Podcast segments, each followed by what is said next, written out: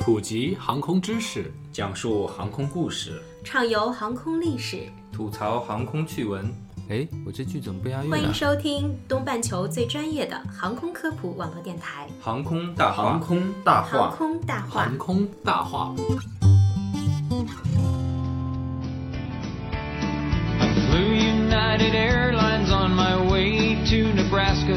The plane departed Halifax, connecting in Chicago's O'Hare. 那我们下面进入整个一个第二个大的话题，就是关于这个事件的影响。嗯，因为其实我们现在看到的一个背景，基本上大家都已经从新闻里简单了解到了。嗯，而聚焦的往往是这个事件造成的一个影响和处理的结果嘛。事件发生之后呢，美联航股票仍持续下跌，市值在十一日的时候蒸发了二点五五亿美元，也就是大约十七点六亿人民币。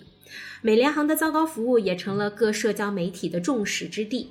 据了解，在这次事件中的受害人已经聘请了两名律师，分别来自芝加哥的两家律师事务所，而且呢都非常擅长处理个人伤害案件和与企业管理相关的案件。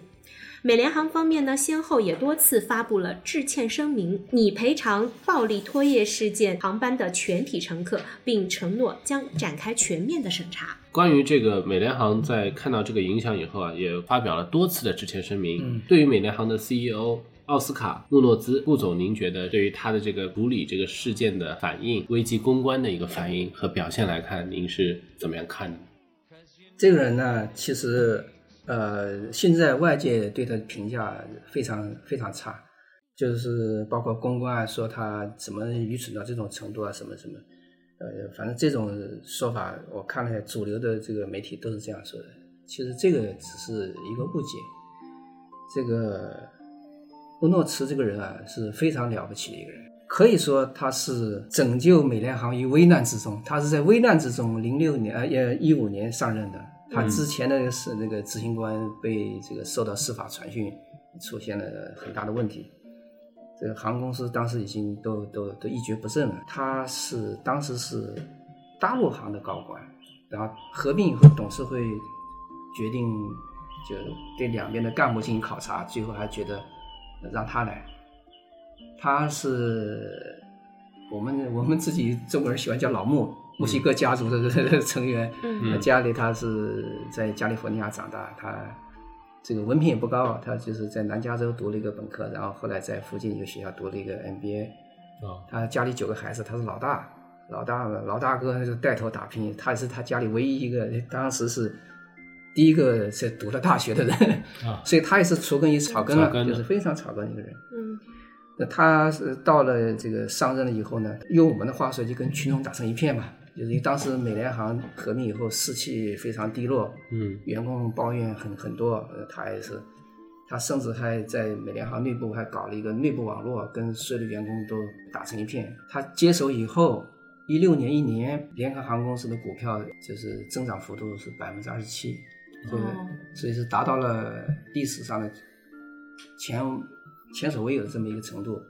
在一六年被评为这个航空界的，就是被股票市场、金融市场被评为航空表现最佳的航空公司。嗯那么他是一个，他在就在这个事件出来之前，呃，三月份，他还被美国的这个公共关系周刊评为二零一七年公共关系杰出人物。我要讲一下，就是说这里并不是航空公司能够直接管到飞行员的，嗯就是我前面讲的这个合同啊，也是美国的航空公司飞行员协会跟联航签的，这是一个整个航空工会嗯。飞行员协会工会签的这么一个协议，嗯。所以航空公司自己还改变不了这里边的一些条款，所以我们现在当然也可以说，机组人员的有些特权有点过分了，但是也不是联合航空公司自己能改变的，因为它是要跟工会签。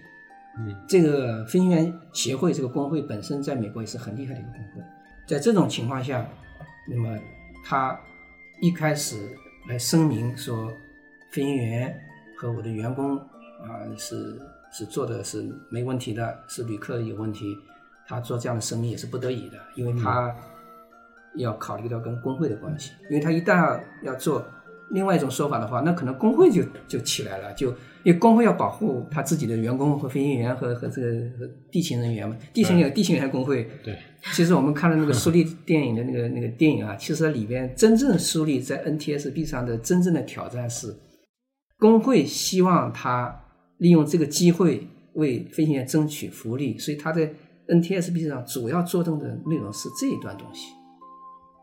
那么当然，那个伍德导演他不敢去碰这么敏感的话题，嗯呃，他只是讲了一些其他东西。真正的核心在于说，因为飞行员这个待遇下降了以后呢，呃，正好有这么一个机会，所以苏利机长就是反复去讲说，我待遇下降了，养老金没有了，什么什么，就代表工会去说这个话，因为他也是不得已的，因为工会要他借这个机会去讲，那他只好这样讲。嗯对吧？那他这也是一样的，就是说，现在这个总裁在第一时间里，他首先要讲，我作为总裁，我要挺我的员工，这是肯定的。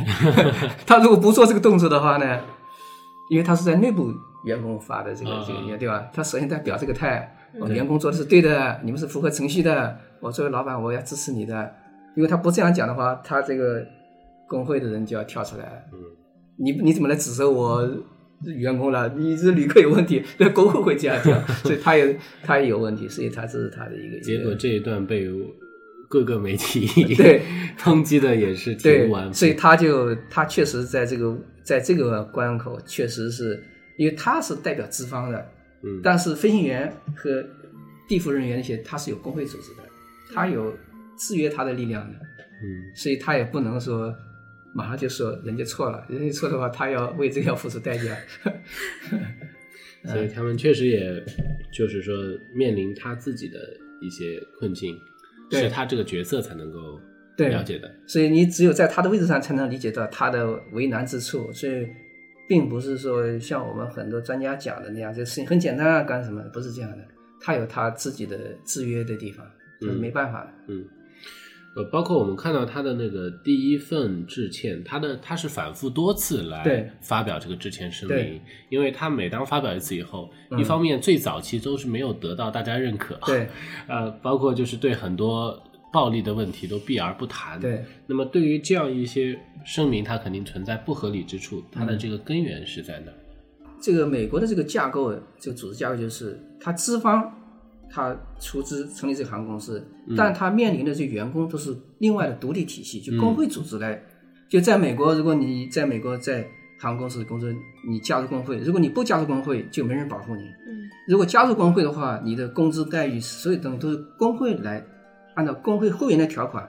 这个工会的会员条款是这个工会跟这个航空公司已经都谈妥的，嗯你就按照那个条款去做就行了。嗯呃呃，比如说你小时一小时多少钱，休假是什么东西，你不用公司跟你谈，就工会就给你弄好了。嗯那么在这里边，所以说这个公司的管理它是一个内部是个相对独立的一个东西。那么这样一来的情况下，这个公司并不能，这个公司老板并不能随心所欲的叫员工干什么，他一定要先去跟工会去谈干什么。嗯嗯那么同样的，在这个问题上，他在这个时候，所以他第一份声明我记得很清楚，他是这样说的：他说每个人都没有错嗯啊，就对此表示遗憾，所以人家老百姓就对他就不满意，对吧？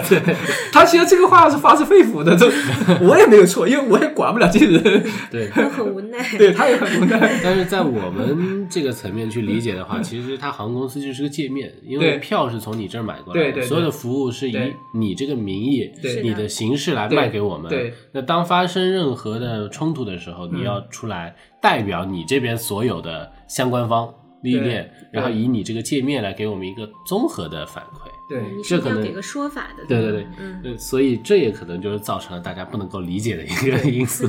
其实我们还是拿苏利电影那部电影来讲这个故事，所以我一直在讲，的伍德导演是很专业的。你里面其中有个镜头，就是苏利一直非常关心到底有多少人活了。对，嗯最后那个人是工会的人跟他讲的，工会的主席跟你讲说一百五十五个人，没错。嗯你可以看得出来，就是一旦出事的时候，工会就冲到最前面去保护他员工。这个不是航空公司保护这个飞行员，嗯是不是航空公司保护苏利，是工会就冲到前面去保护。如果你工会不出来，以后没人加你工会了。嗯，对吧？是这么一个过程，所以说这件事情也是一样的，就是这些飞行员、地勤人员，这也不是老板随便能批评的，你要说他错了，工会不认账，工会要代表了，然后他跟你讲我罢工，你怎么办？你受不了的。所以他是受到这个制约。那我们再回到这个事件的一个影响上啊，嗯。就这次事件呢，在发生以后啊，它呃造成了很多很差的影响，包括有很多人到白宫去请愿，嗯嗯包括越南籍的华裔的示威，包括有很多的会员去剪卡，嗯然后晒到他的 Twitter 啊，嗯晒到他的这个微博上面去。嗯，包括媒体在不断的炒作发酵这个事情。那各方的负面影响，甚至总统也发声说这太恐怖了。嗯那也牵连出许多对美联航恶劣这个服务的一些陈年往事。嗯嗯您认为这件事件对就我们说这一次的事件、嗯对航空公司造成的影响，主要可以怎么样去评价它？包括分为哪些方面？我觉得这个事情呢，我觉得一直我个人认为是这件事情如果处理的好，而且现在从目前的趋势来看，也应该能处理得好。如果能处理得好的话，对于航空工业来讲，它是一个很大的进步。为什么这么说呢？就前面就是我们也提到了，就是美联航它是在美国啊，它是一个非常特殊的这么一个一个航空公司，它是个老牌的航空公司。对这个无论是波音公司也好，干什么样，它这种历史的感情啊，对在美国人的生命性当中是非常深厚的。嗯就说我们说这个“飞翔在友谊的天空”这个口号已经用了五十年了。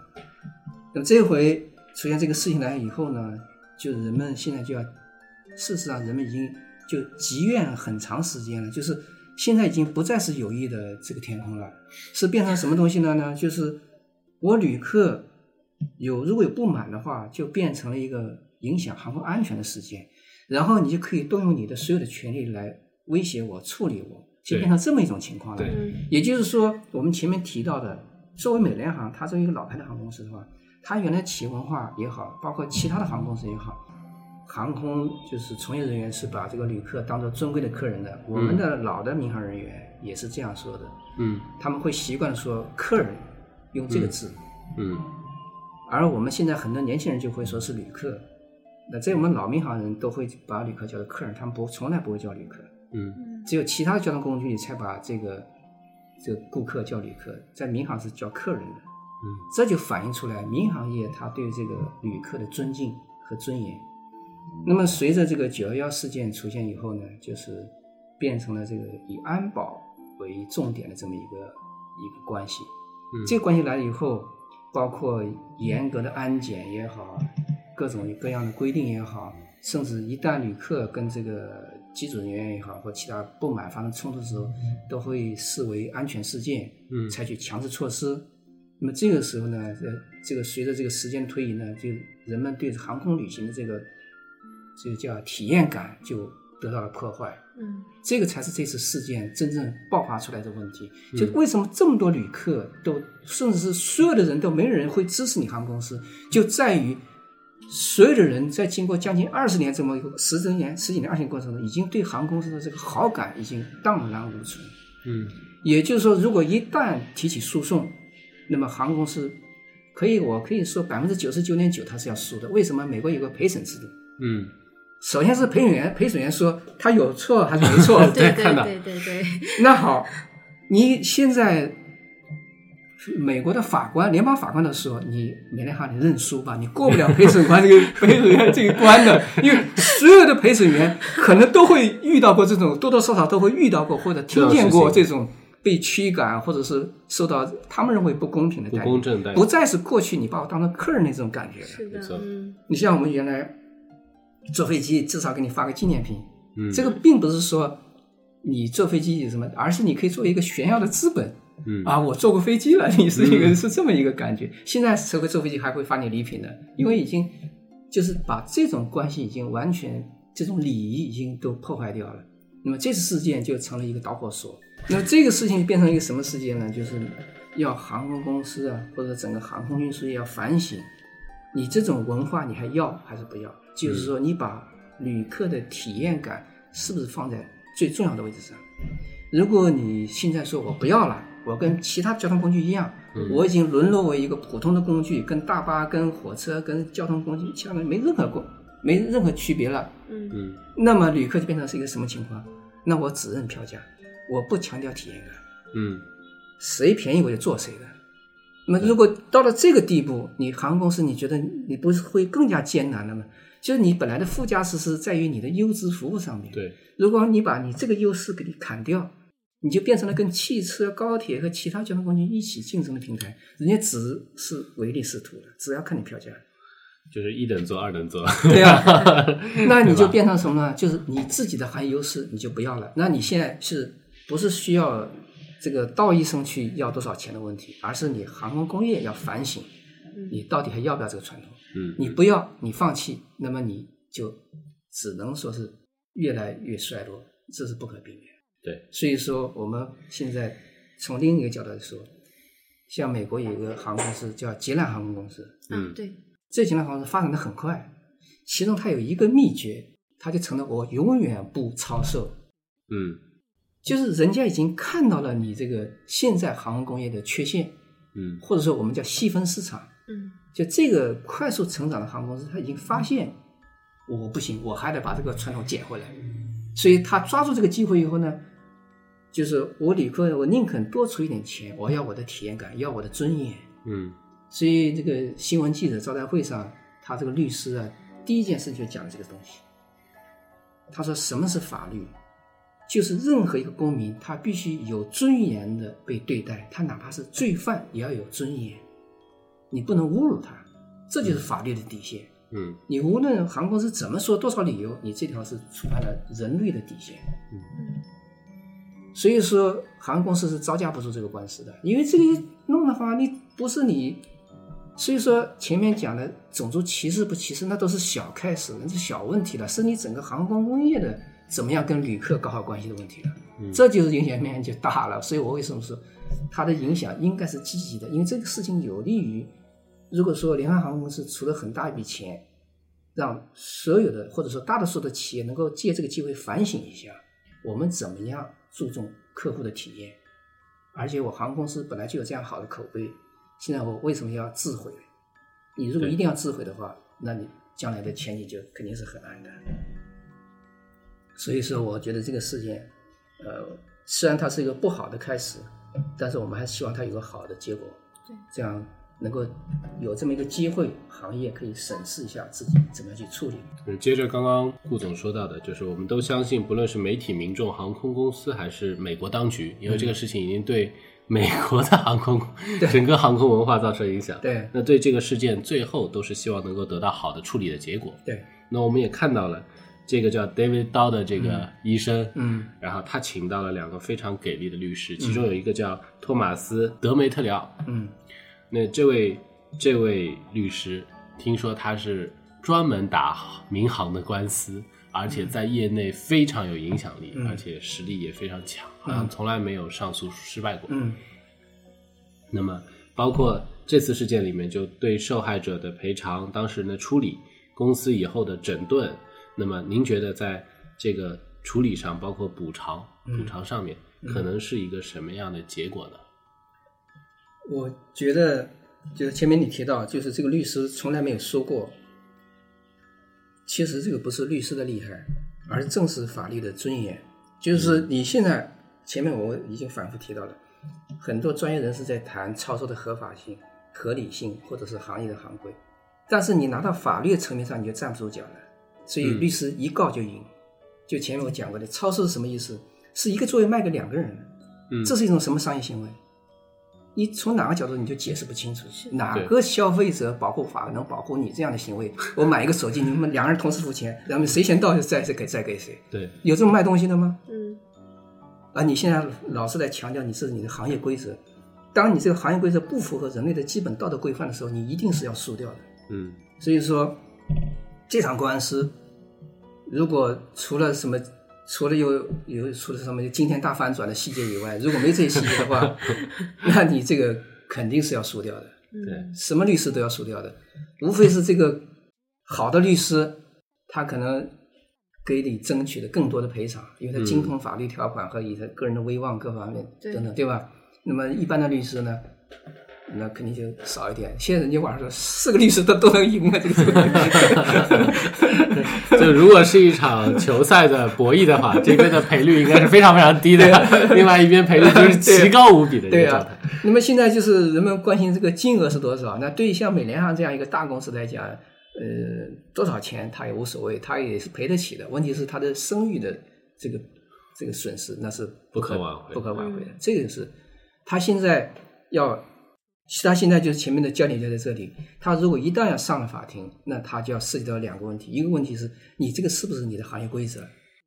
那他肯定要陈述这个东西，他肯定要，如果这个东西是你的行业规则，那好，你的行业规则肯定在什么地方违反了很多东西。嗯，那这就意味着什么呢？意味着不仅是大刀客的道的问题了，那还前面还有人家议员问的，你还前面还有多少个这样的事儿，你还要赔更多的东西。接下来别的航空公司也要赔啊，嗯。因为你这个问题存在的话，既然你说它是行业规则，那别的航空公司都要赔了，嗯，那这个是这个乱子就惹大了。所以这就不是美联航赔多少亿的问题了，嗯，就是这这个个行业你弄不好就成为里外都被千夫所指啊，对吧？那行业内也讲，本来我没有事儿的，结果就给你搞的，我们也受连累，对，那这个压力就大了，嗯，所以我觉得这个这个最好的后果还是争取内部和解。那这这这对于美联航来说，还是赶快尽可能拿出最大的诚意，不要上法庭，嗯内部和解，呃，庭外和解，对吧？当然给出一个天价赔偿，对吧？当然问题要看人家愿不愿意啊，对对吧？人家不愿意的话，那你也很难做工作啊。对。那就看，就像就像他们总统所说的，要开出什么样一个合理的价价格。大家听到的是第二期美联航事件的分析，在本周五，也就是明天，我们还会继续更新美联航事件的第三期分析，敬请关注。